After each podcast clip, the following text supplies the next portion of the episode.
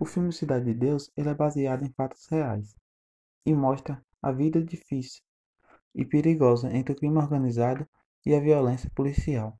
Conta e conta a história trágica de várias pessoas naquela comunidade. Enquanto um jovem busca-pé fugia da violência, garotos da sua idade, como Dadinho e Benê, acompanhavam os assaltantes da região nos crimes. Após a morte do seu companheiro Benê, Dadinho se tornou um bandido perigoso que tomou todas as bocas de tráfico e virou dono da região.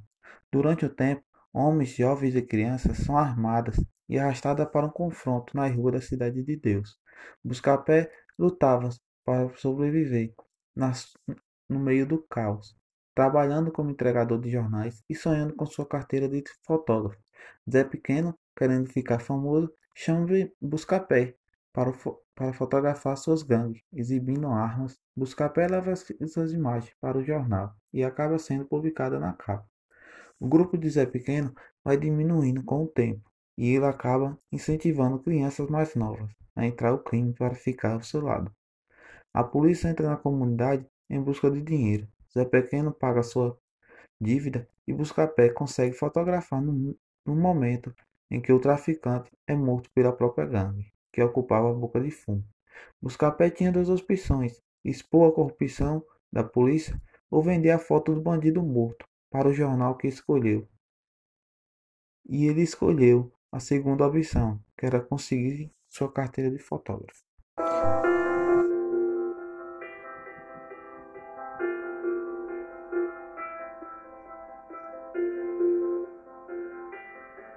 Olá pessoal, eu sou o Hélio, aluno do Colégio Estadual de Lolândia.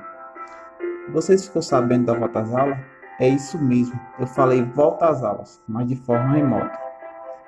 E você, o aluno que não tiver acesso à internet, a escola foi totalmente adaptada para receber esses alunos.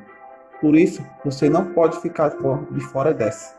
E aí, você vai escolher? Colégio Estadual de Orlândia sempre está de portas abertas. Então, vem com a gente.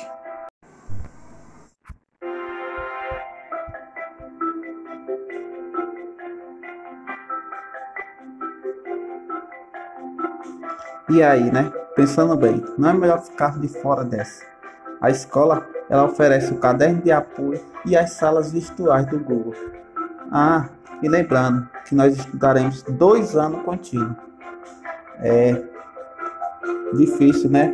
No meio de uma pandemia, estudar dois anos contínuos. Mas é, isso aí, seguimos em frente.